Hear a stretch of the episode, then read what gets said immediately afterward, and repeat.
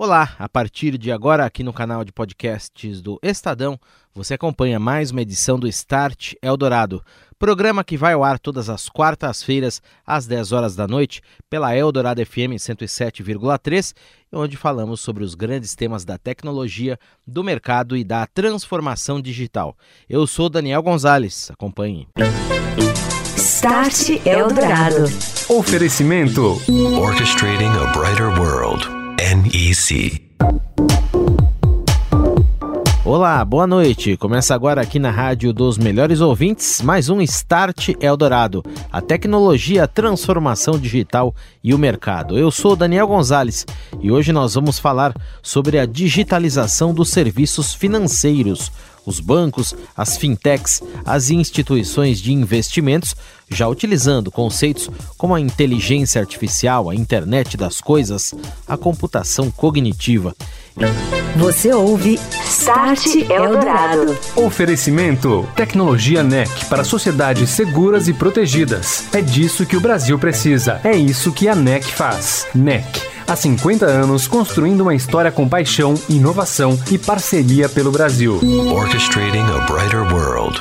NEC. E o papo de hoje aqui no Start Eldorado é sobre a digitalização nos serviços financeiros, também nas próprias instituições. Estou recebendo aqui no estúdio da Eldorado FM Carlos Augusto de Oliveira, ele que é diretor de tecnologia do Banco Original.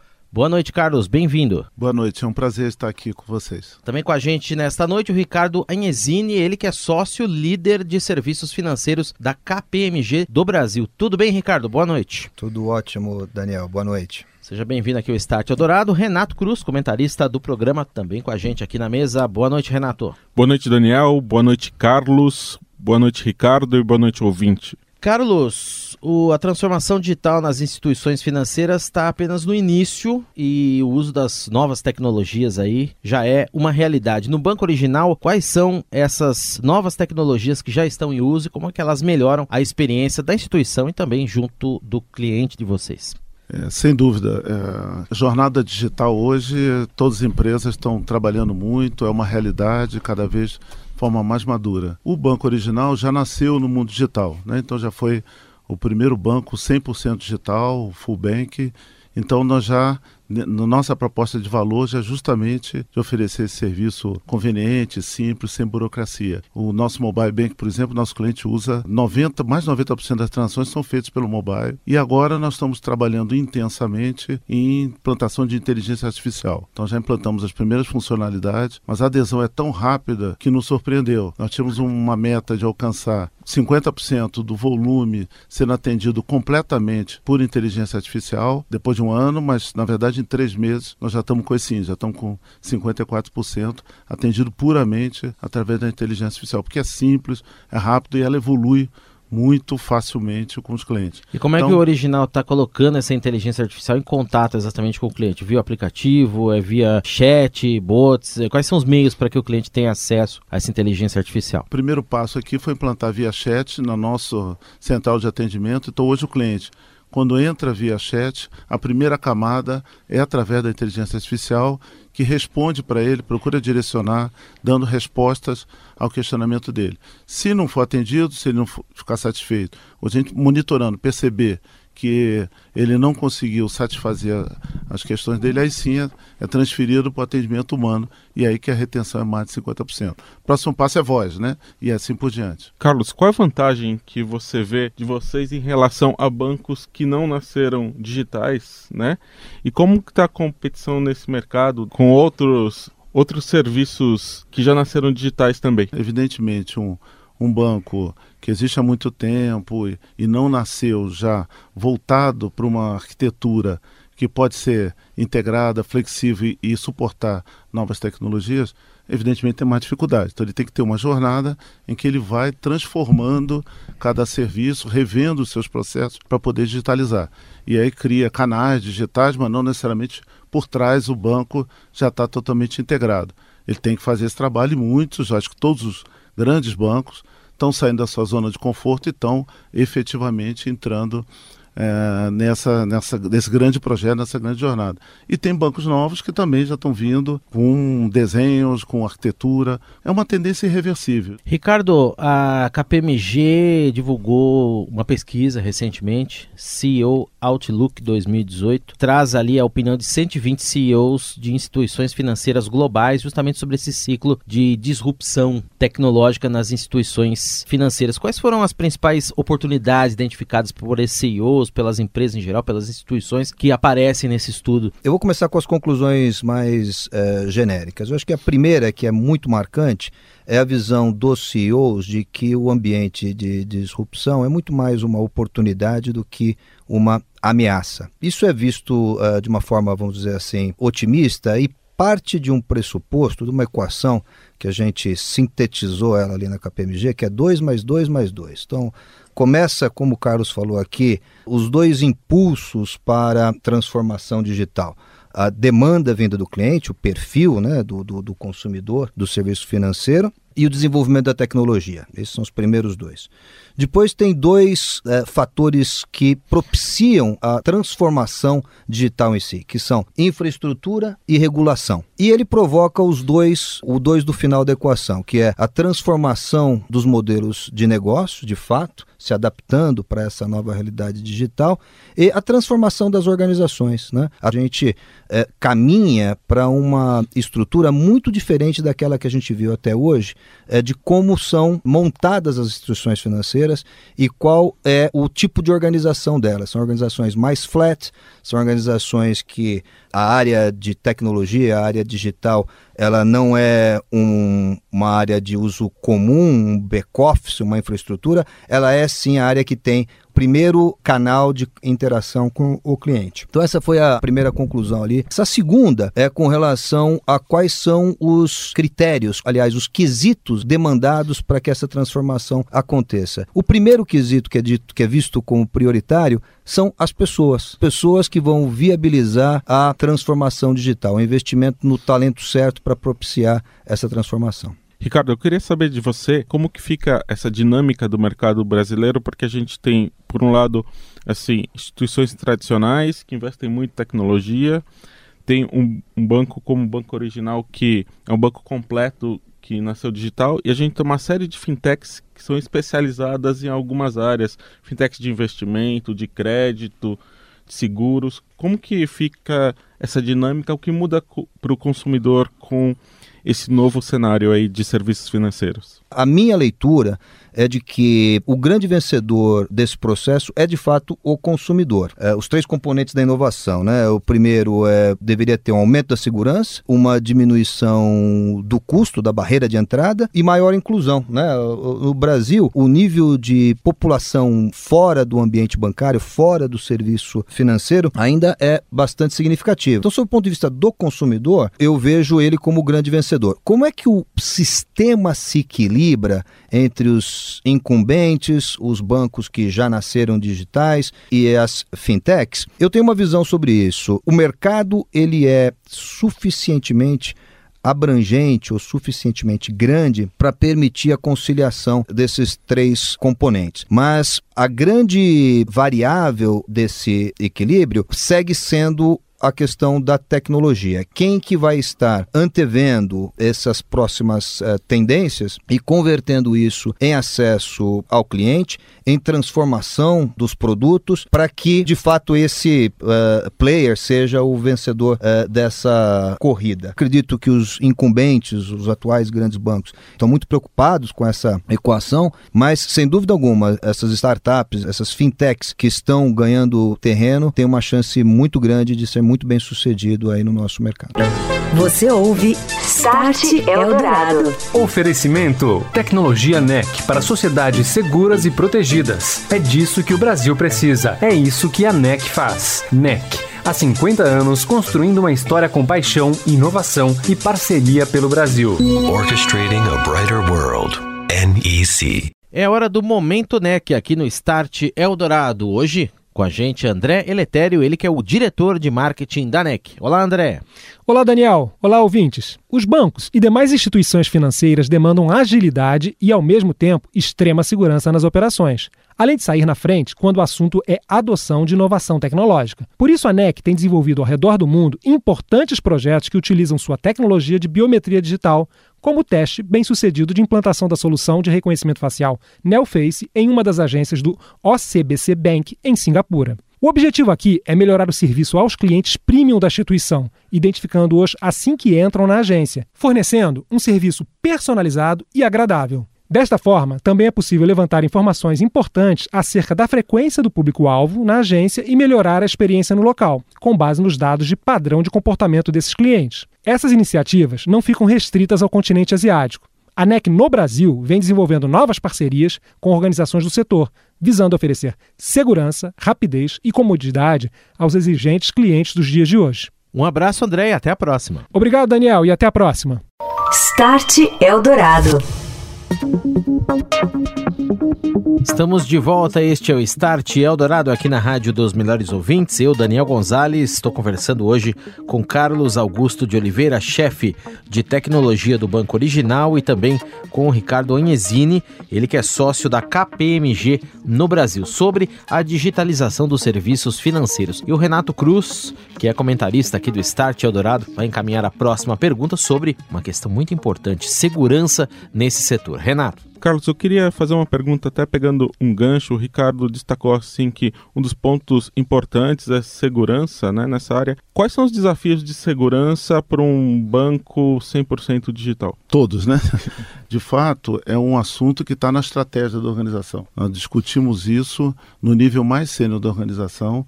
Além de riscos de é, perda de informação e tal, está a questão da própria confiança do próprio cliente, né? E é um assunto que também muda muito rápido, né? Então você tem que tratar o assunto com seriedade, fazer investimentos robustos, criar as camadas de segurança, mas além disso monitorar o tempo todo e evoluir constantemente. Não tem não tem outra forma de você cuidar desse assunto, né? Então é assim que a gente trata. Eu diria que hoje até a tecnologia de maneira geral ela passou a ser uma questão estratégica, não a área de tecnologia, a tecnologia. Isso gente, nós aprendemos também. Então, tecnologia, segurança, entender o, o, a jornada digital é uma responsabilidade hoje de todos os níveis da organização e todas as áreas. Todo banco tem que acompanhar e tem que estar preocupado com isso e tem que estar no topo da organização. Ricardo, o estudo da KPMG repito aqui, é o CEO Outlook 2018. Ele identificou, além né, desse, desse panorama já real das mudanças, alguns desafios que os CEOs das instituições financeiras aqui globais colocam para o futuro. Quais seriam os principais é, que você poderia citar aqui para o ouvinte do Start Adorado, as principais barreiras a serem superadas nessa digitalização cada vez maior? A questão de infraestrutura é uma questão importante. Quando você está transacionando produto bancário, quando você está fazendo uma atividade de assessoria de investimento, você precisa ter uma base de infraestrutura confiável. Esse é um desafio é, real. Outro desafio é a questão da regulação. Né? Eu enxergo a regulação aqui no ambiente brasileiro que tem, de fato, contribuído para a inserção da tecnologia e para a inovação dentro dos serviços bancários. Óbvio, ainda tem muito que evoluir, ainda tem bastante para evoluir. Eu acho que esse é um aspecto que os nossos reguladores têm olhado, sim, com bastante atenção. Uh, para tudo aquilo que está dentro do raio de ação do, do, regulador, mas tem algumas matérias, como, por exemplo, a questão de proteção de dados, que tem uma lei recente aqui no Brasil sendo, entrando em vigor, e também o tema a segurança de dados que a gente acabou de passar. Quando você fala hoje no uso de cloud, que é talvez um pré-requisito para o desenvolvimento de algumas dessas uh, soluções que a gente uh, tratou nos últimos minutos, ainda existe alguma preocupação por parte dos reguladores com o uso de cloud. Isso ainda não está regulado. Então eu diria que são esses os principais obstáculos. Aliás, quero voltar a um que eu tratei como oportunidade, mas também é o obstáculo, é a identificação do talento, a questão de pessoas. É, eu queria só saber do, do Carlos como que ele vê essa questão de regulação, né? O Ricardo falou da lei de proteção de dados que acaba de entrar em vigor, também dessa questão de cloud na regulação do, do setor bancário. Como que você vê esses dois pontos hoje? É. A lei de proteção de dados, ela na verdade tem 18 meses para entrar em vigor é. plenamente, porque é um assunto amplo, bastante complexo, hum. mas fundamental, né? É uma exigência não só da sociedade, né, digamos assim, que cada hum. vez mais com o uso da tecnologia, com as redes sociais, etc., vê as suas informações aí circulando livremente, sendo usadas às vezes de forma bastante temerária, né? até com risco, é, risco à sua própria segurança, né? a sua vida, etc. e tal, como também é uma, é uma exigência do mercado internacional por conta de que proteção a fazer negócios de maneira lícita e tal, haja visto que vários países já têm leis semelhantes. Então, nós vamos ter uma jornada grande também, porque a gente sabe hoje que no mercado várias empresas vivem de fornecer dados capturados às vezes de maneira, eu não diria ilícita, talvez agora com a legislação passe a ser, é. né? mas, de, mas de maneira não ética, sem autorização clara do cliente, às vezes está embutido dentro lá de uma autorização é muito oculta, então é, é muito mais. O cliente tem que optar a, a, não fornecer do que ele realmente fazer um que a gente chama de opt-in, ou seja, aderir ao serviço.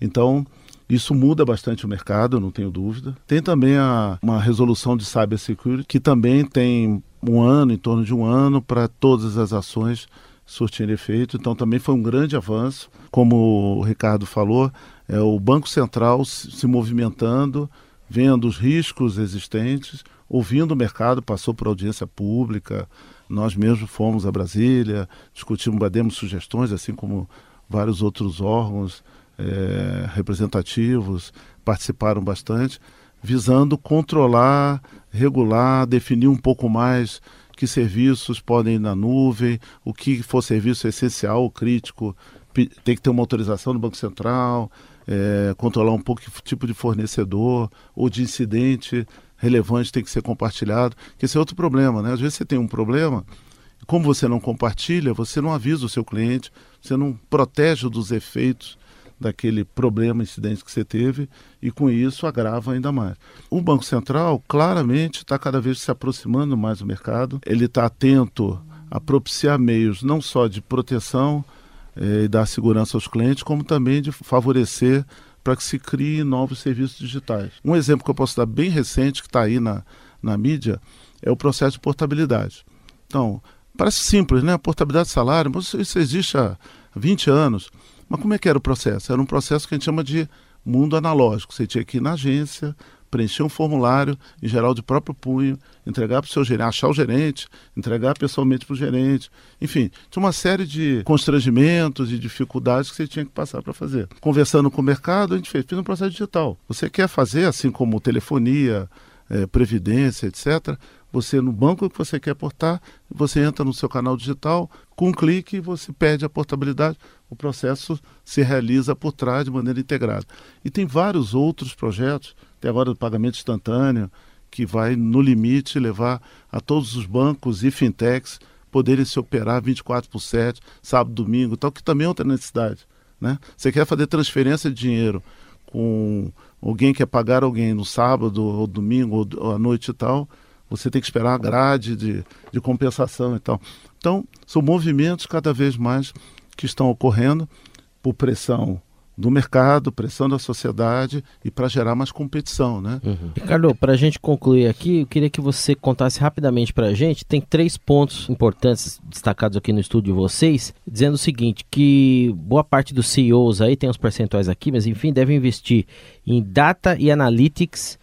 IoT e também tecnologias cognitivas. Qual é a importância desses três itens aí para esse processo continuar de maneira suave e cada vez mais benéfica? Nosso estudo, Daniel, revelou que data, né, dados, será a moeda do futuro. Então a gente vai convertendo valores em dados. Hoje, as instituições que, eh, sejam elas instituições financeiras, sejam uh, qualquer instituição que atua no marketplace, tiram benefício da utilização de dados. O analytics aqui é a capacidade de se tirar maior proveito desse dado disponível É, o IoT, que é a internet das coisas, ele transforma o modo como você faz negócios. Então você passa a ter dentro de uma base de informação, onde você deixa de ter referência de coleção de informação e passa a usar a internet como base para executar transações. Na verdade, o estudo ele era bastante abrangente, o CEO Outlook ele cobre não só instituições financeiras, mas uma vasta gama de outros setores. O Internet das Coisas disparou em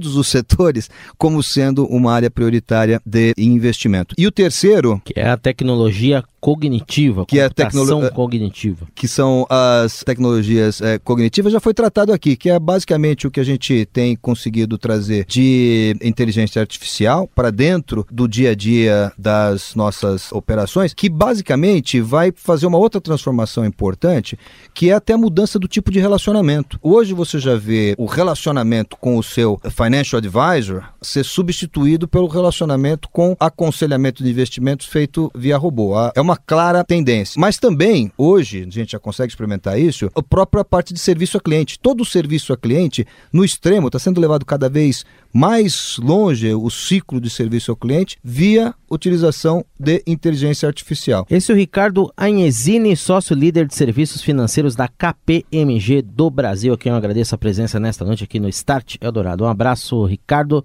Até a próxima. Obrigado, Daniel. Obrigado, Renato. Boa noite para vocês, boa noite para os ouvintes. Carlos Augusto de Oliveira, muito obrigado, Carlos. Ele que é diretor de tecnologia do Banco Original. Grande abraço, até a próxima. Até a próxima, foi um prazer. Muito obrigado, boa noite. Renato Cruz, ele que é comentarista do Start Eldorado. Abraço, Renato, até semana que vem. Boa noite, Ricardo. Boa noite, Carlos. Boa noite, Daniel. E até semana que vem. Ponto final em mais este Start Eldorado. E se você quiser ouvir a gente de novo, é só procurar no site da Rádio Eldorado, radioeldorado.com.br. Tem lá todos os programas aqui da Rádio dos Melhores Ouvintes, incluindo o Start. Não só esta, mas também todas as edições anteriores. O Start Eldorado que também fica disponível no formato de podcasts no canal do Estadão Notícias. É só procurar nas principais plataformas de streaming, como Google Play Music, iTunes, Spotify e também Deezer. Grande abraço para você. Muito obrigado pela atenção. Eu sou Daniel Gonzalez. Você ouviu? Start Eldorado. Oferecimento: Tecnologia NEC para sociedades seguras e protegidas. É disso que o Brasil precisa. É isso que a NEC faz. NEC. Há 50 anos construindo uma história com paixão, inovação e parceria pelo Brasil. Orchestrating a brighter world. NEC.